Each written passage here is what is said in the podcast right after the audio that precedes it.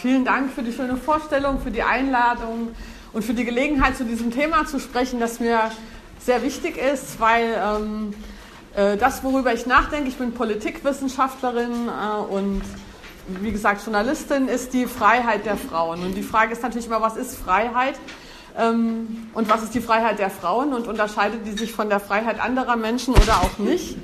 Äh, und Selbstbestimmung ist da ein wichtiger Baustein, äh, aber nicht alles. Deshalb habe ich den Vortrag überschrieben mit Selbstbestimmung und Freiheit. Also ich möchte die Frage stellen, wie hängen Selbstbestimmung und Freiheit miteinander zusammen?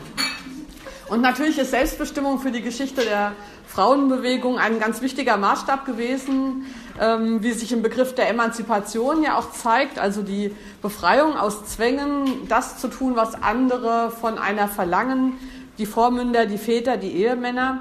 Also es ging in erster Linie um die Abschaffung patriarchaler Zwänge, äh, der Notwendigkeit, Sachen zu tun, die man selber gar nicht tun möchte.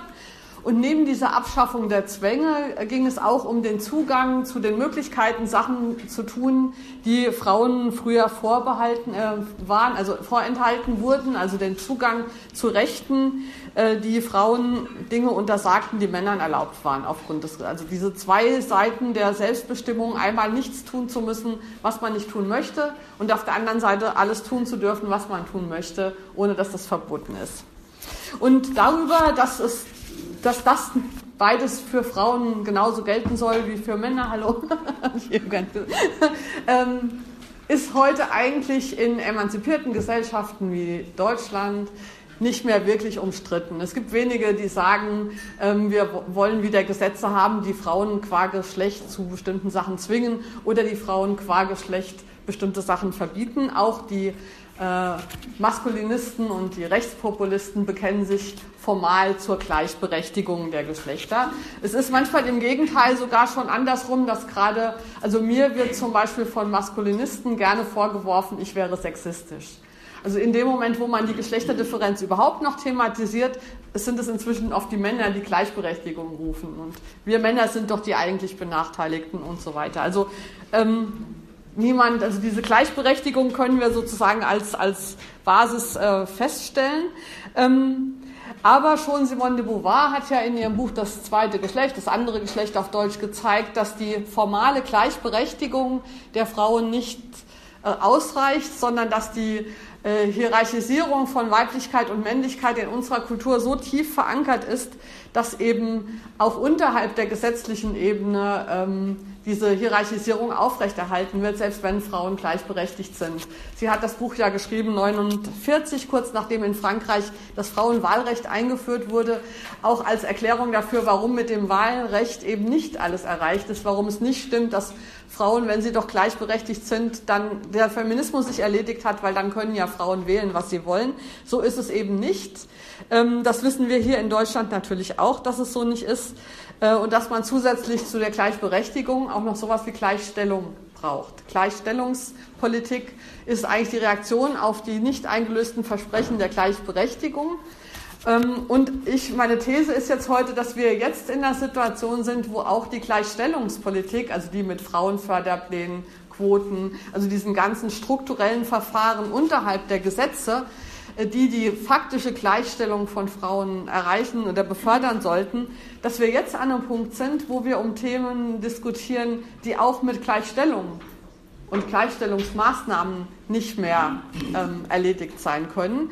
Und dafür stehen für mich solche Diskussionen wie über Aufschrei, wie, äh, wie unter MeToo, wo es um Alltagssexismus geht, um alltägliche Dinge, bei denen es schwierig ist, Gesetze oder formale Regelungen zu finden, um die zu bestrafen sondern die, die, finden im Alltag statt, in so kleinen Mikrointeraktionen. Ähm, und das ist halt ein ähm, prinzipielles ähm, Thema, wo dann auch wieder die Selbstbestimmung ins Feld geführt wird, zum Beispiel ja von denen auch, die gegen feministische Proteste sind. Also zum Beispiel, wenn sich jetzt Feministinnen ähm, kritisieren, ähm, sexualisierter Umgang von äh, Männern und Frauen, die äh, Frauen sozusagen sexualisiert wahrnehmen, dann sagen die, aber das ist doch, ist doch Teil der Selbstbestimmung, das ist doch Teil der Freiheit und die Frauen müssen ja nicht mitmachen.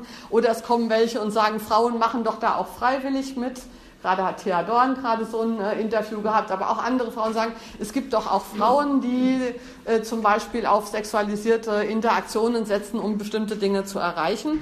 Und das ist ein Argument, ähm, wo, woran klar wird, und ich finde, dass der feministische Gegendiskurs dazu manchmal nicht klar genug ist, äh, wo wir deutlicher machen müssen, dass es uns äh, in Bezug auf Alltagssexismus eben nicht unbedingt um Gesetze und um formale Regelungen geht, sondern dass es eine Kritik an bestimmten kulturellen Gewohnheiten ist, die auch auf einer kulturellen Ebene ähm, behandelt werden müssen. Man kann Busenwitze nicht per Gesetz verbieten.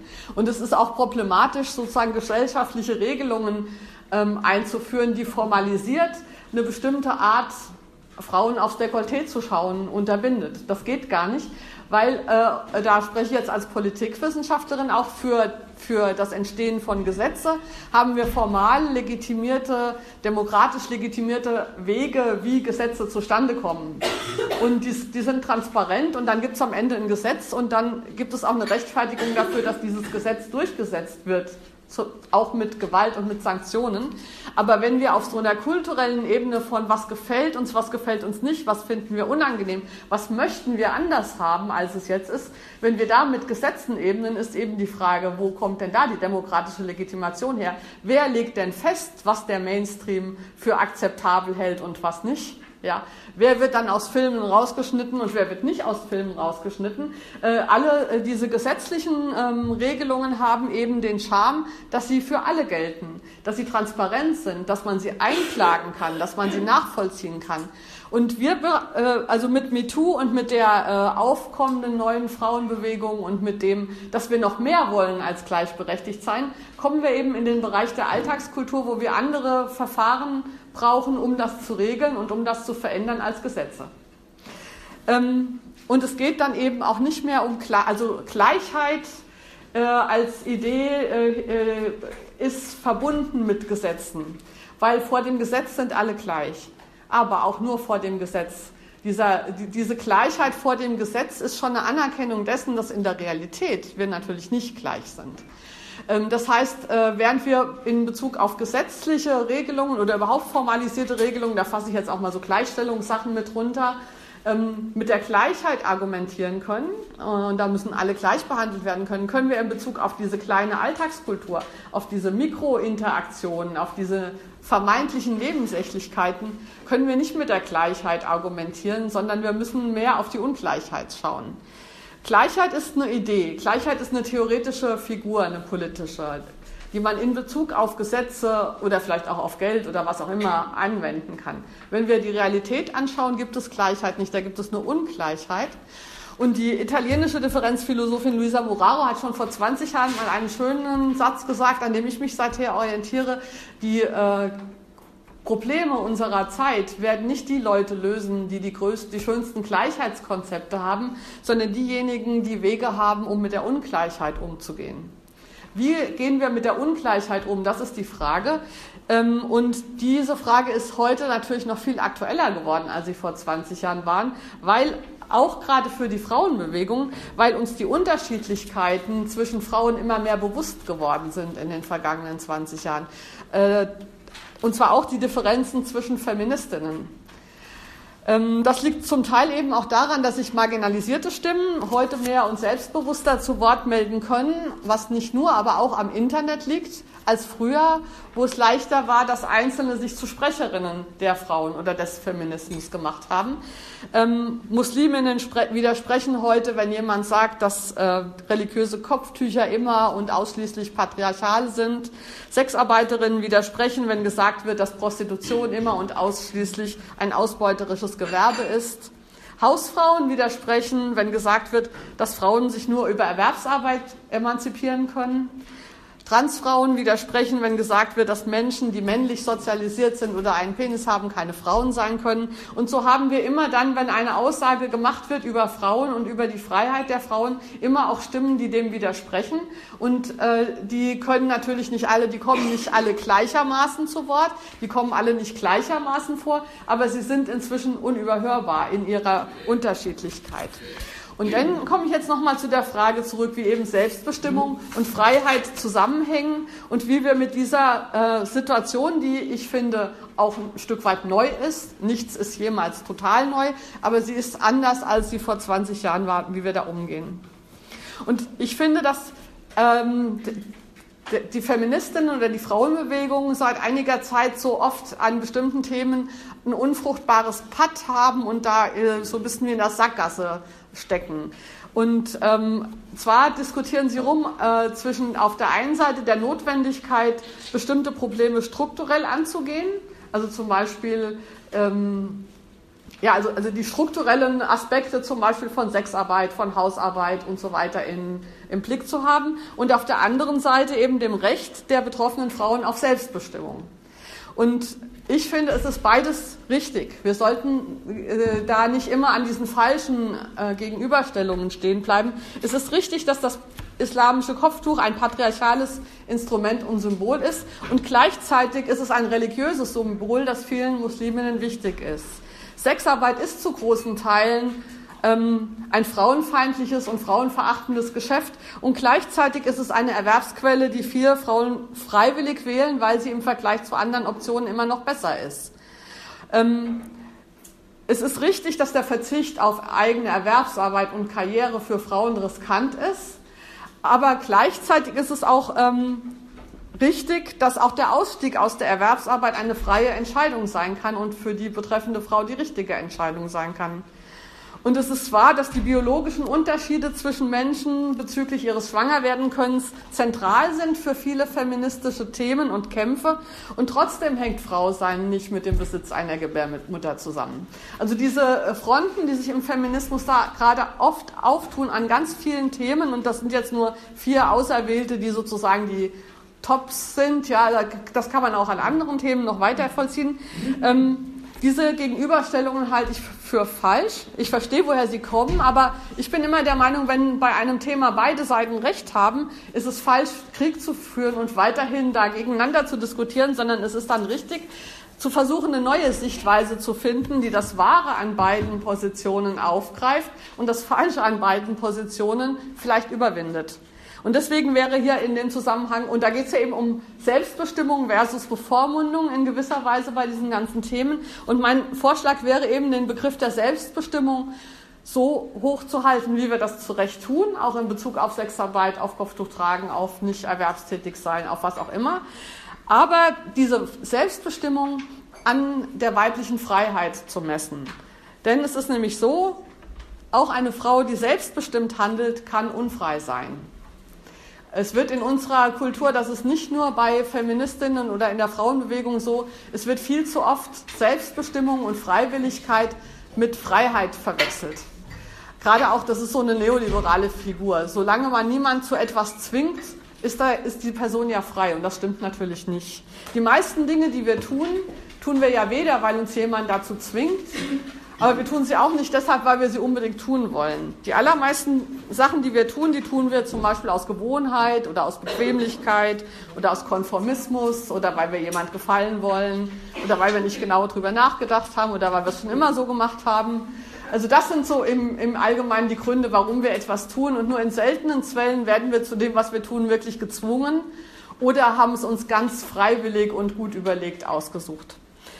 Zum Beispiel habe ich neulich einen Apfel gegessen, weil das Hotel, in dem ich eingecheckt habe, an der Theke da oben diese Schale mit Äpfel stehen hatte. Also ohne nachzudenken esse ich den Apfel. Niemand hat mich gezwungen, diesen Apfel zu essen, aber ich habe ihn eigentlich auch nicht freiwillig gegessen, sondern ich wurde praktisch durch diese Schale dazu genötigt. Ja? Die Schale ist schuld. Die Schale ist schuld, genau. Und, ähm, und diese Art, dass wir handeln, weil es sich so ergibt, weil es gerade so passend darum steht, ja, das ist einfach ein, äh, das, was die allermeisten Handlungen der Menschen ausmacht. Und seit dem äh, sogenannten Wirtschaftsnobelpreis, der kürzlich vergeben wurde an Richard Thaler, gibt es dafür ja auch ein Wort, das wir, was wir jetzt lernen, das heißt Nudging. To nudge heißt also zu schubsen. Er hat ja untersucht, wie äh, Menschen auf solche äußeren Anreize eben reagieren und hat herausgefunden, was wir, wenn wir ehrlich sind, eigentlich auch schon immer gewusst haben, dass wir eben reagieren auf solche äußeren Anreize. Eine seiner Kolleginnen ist Iris Bonet, die hat auch, also das, das, das Fach heißt Verhaltensökonomie, und sie hat und dieses, ähm, dieses Arrangieren der Umwelt, um Menschen zu bestimmten Verhalten zu animieren, heißt ähm, Verhaltensdesign ist ein ganz schreckliches Wort, aber Iris Brunet hat ein Buch geschrieben, das heißt What Works, wie Verhaltensdesign die Gleichstellung revolutionieren kann oder voranbringen kann. Ich empfehle euch, das sehr zu lesen. Ist ein ganz, ganz tolles Buch, ähm, wo sie eben beschreibt, äh, wie, warum bestimmte Gleichstellungsmaßnahmen bisher nicht gut funktioniert haben und wie andere funktionieren können, indem sie eben dieses Verhaltensdesign ähm, anwendet. Und sie hat da ganz viele Studien ausgewertet. Die, das bekannteste Beispiel, was sie bringt, ist das mit den ähm, amerikanischen Top-Orchestern, die sich immer gewundert haben, warum sie viel mehr Männer einstellen als Frauen und die angef dann angefangen haben, die Vorspielenden hinter einen Vorhang zu setzen, sodass die Jury nicht mehr wusste. Und äh, wie von Zauberhand stieg, stieg, der Frauenanteil bei den Einstellungen um 50 Prozent. Das ist jetzt zum Beispiel so ein Beispiel von Verhaltensdesign. Ja? Hat man die Leute jetzt gezwungen, Frauen zu nehmen? Also Zwang wäre eine Quote, wäre ein Zwang, ihr müsst 50 Prozent Männer und Frauen einstellen. Völlige Freiwilligkeit wäre gewesen zu sagen, nee, also wir entscheiden ja objektiv, davon waren die natürlich ganz felsenfest überzeugt, dass sie rein objektiv nach der Münze. Oder macht man diesen kleinen Trick mit dem Vorhang? Das ist sozusagen Zwischenzwang und Freiheit. Ne? Und dieses, ähm, die, ist, diese, diese Erkenntnis, dass ähm, Freiwilligkeit eben selten aus der eigenen Freiheit resultiert, sondern meist aus den Umständen, aus den Arrangements, in denen wir uns bewegen. Die sind natürlich älter als, als Richard Taylor und Iris Bonnet. Zum Beispiel hat Hannah Arendt das schon in die Banalität des Bösen untersucht, wie eben das Böse im Nationalsozialismus eben auch nicht die freie, autonome Entscheidung von Herrn Eichmann war, sondern eben ein System, das die Menschen auch dazu gebracht hat, böse zu sein. Und ähm, Iris Murdoch hat ein ganz tolles Buch geschrieben, äh, die Souveränität des Guten. Also wenn ihr es eher philosophisch wollt, empfehle ich euch das, wo sie eben zeigt, dass auch das Gute zu tun nichts ist, was so passiert, dass wir ähm, in einer ethisch dramatischen Situation uns entscheiden zwischen dem Bösen und dem Guten und dann heldenhaft das Gute wählen, sondern dass das Gute so funktioniert, dass wir uns darin üben, das Gute zu tun, dass wir Gewohnheiten entwickeln, die gut sind. Zum Beispiel durch die Äpfel, die dahingestellt werden, gewöhnen wir uns langsam an, äh, Äpfel zu essen statt Hamburger und irgendwann erscheint es uns ganz normal. Also um gut zu sein, und das, das funktioniert eben nicht nur bei Ernährung, sondern es funktioniert auch bei moralischen Entscheidungen. Ja, also zum Beispiel könnte man dann sowas wie die Quote auch nicht als Gesetz sehen, sondern als, als Nudging, als Selbstanreiz, äh, um äh, sich darin zu üben, immer mal zu gucken, wie ist denn der Frauen- und der Männeranteil. Und das ist eben deshalb wichtig, weil wir sonst, wenn wir wenn wir das nicht machen, eben in der Gefahr stehen, wieder in alte Gewohnheiten sozusagen zurückzugleiten. Ähm,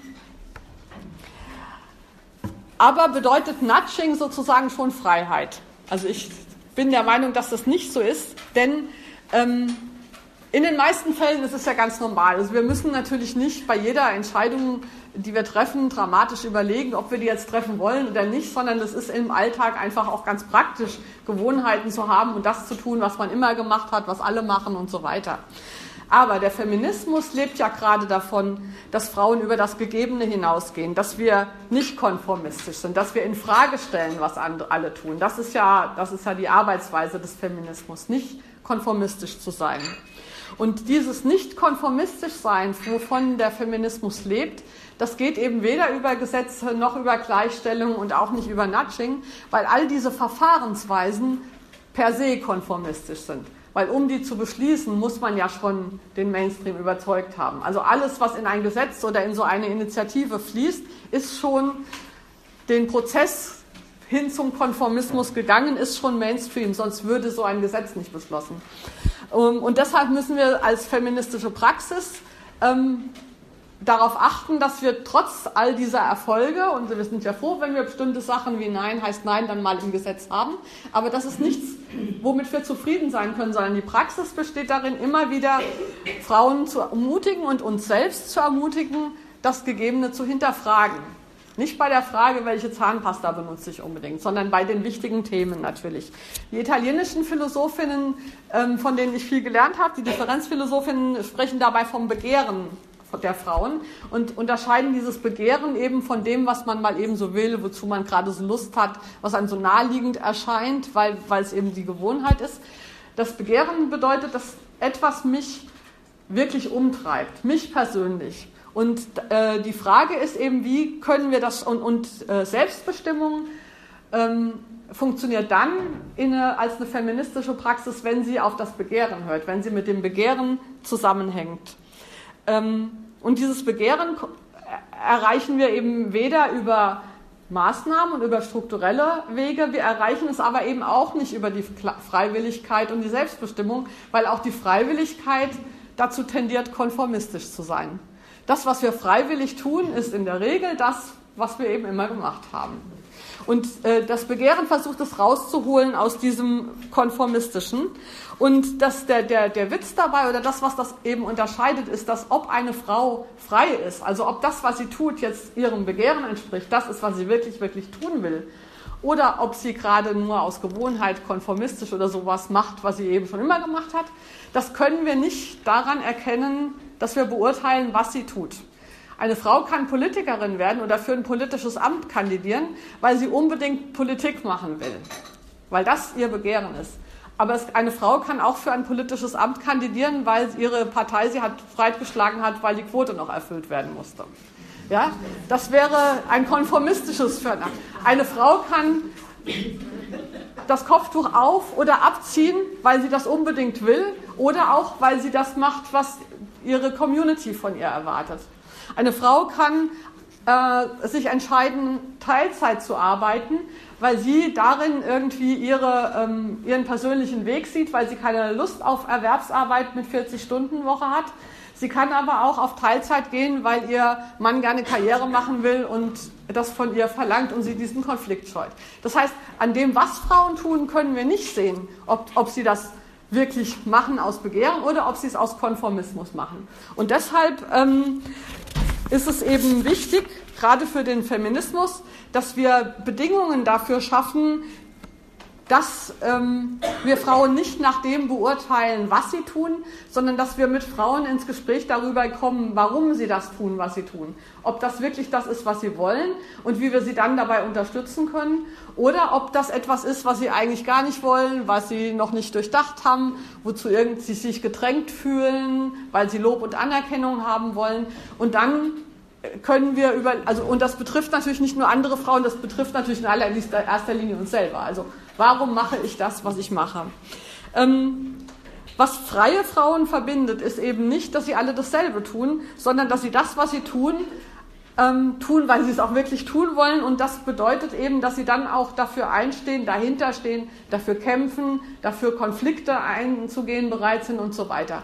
Und das ähm, mh, klingt, manchmal kriege ich den Vorwurf, wenn ich das so vorstelle, das wäre doch sehr individualistisch. Dann wäre doch Feminismus nur die einzelnen Frauen ähm, zu befreien oder so. Aber eben, da habe ich jetzt keine Zeit, das genauer auszuführen. Aber es ist kein individualistisches Konzept, weil ich glaube, dass ähm, diese Möglichkeit des freien weiblichen Handelns auch auf Resonanz angewiesen ist, die es bekommt.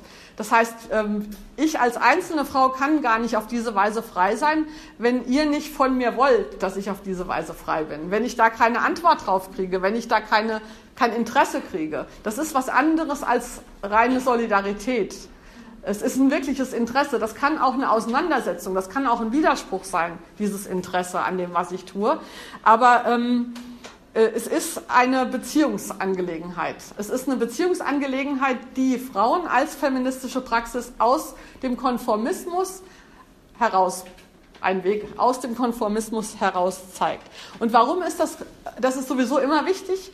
Ich halte es gerade momentan aber auch für politisch sehr wichtig. Erstens, weil innerhalb der innerfeministischen Debatten das ziemlich in den Hintergrund getreten ist durch diese verschiedenen Fraktionen. Habe ich manchmal den Eindruck, dass ähm, Linientreue abgefragt wird auf allen Seiten und diese Linientreue ähm, macht sich fest an den Inhalten und nicht an der Motivation der Frau. Wir sind also im Feminismus und pluralistischer geworden. Dadurch, dass es ist natürlich erstmal gut, dass wir einen pluralistischen Feminismus haben, aber dieser Pluralismus äußert sich häufig in Form von Parteien oder von Gruppierungen, die versuchen dann, wie andere Parteien auch, Werbung für ihre jeweilige Position zu haben und möglichst viele Konvertitinnen zu bekommen. Aber Konvertitinnen, also sozusagen, also die, oder diejenigen, die es unterschrieben haben, vielleicht gar nicht mal, wenn man wirklich aus, wirklich konvertiert ist zu einer anderen Position aus, aus Überzeugung, ist das ja was Gutes.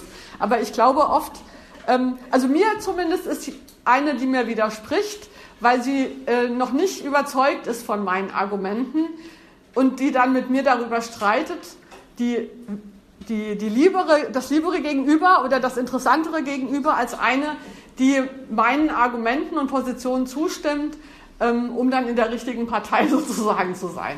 Weil äh, das, das ist nicht das, was ich unter Feminismus verstehe, die Truppen hinter sich zu versammeln, sondern ich finde, Feminismus ist eine Plattform, die eben dieses diese Wünsche der Frauen herausholt. Und wir wissen ja noch gar nicht, was wir alles wollen können. Wir müssen ja immer versuchen, über das Gegebene hinauszudenken, nicht konformistisch zu sein. Und ein Feminismus, der selbst wieder zu Konformismus anregt, ist schlecht, selbst wenn es für eine gute Sache ist.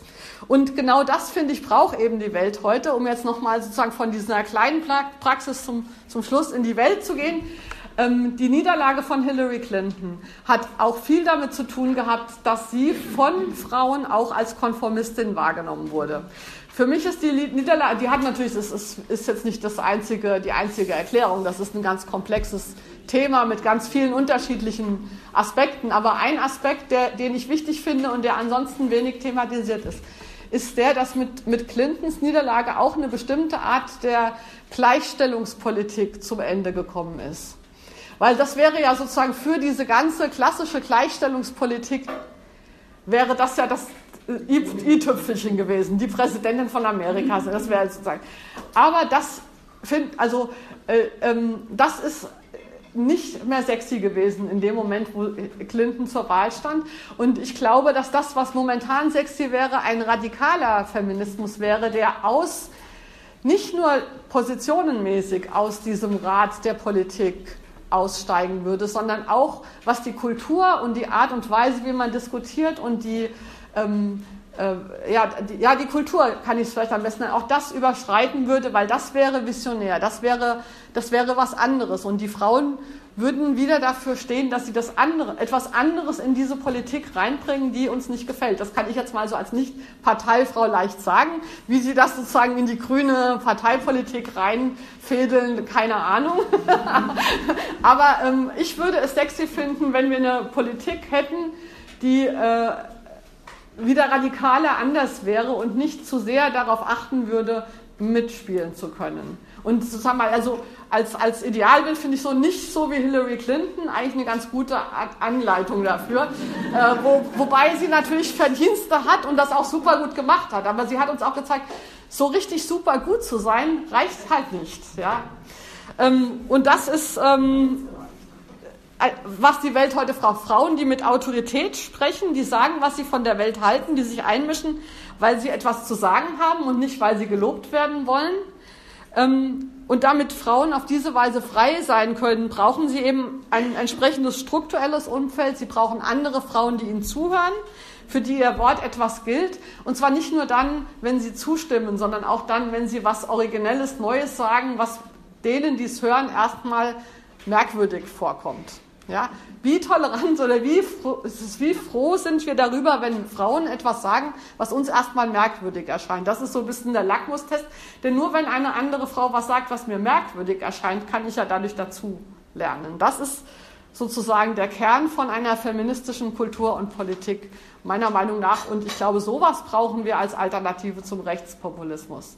Nicht mehr Hillary Clintons, sondern eine echte Alternative zum Rechtspopulismus. Eine andere Art der Politik. Vielen Dank.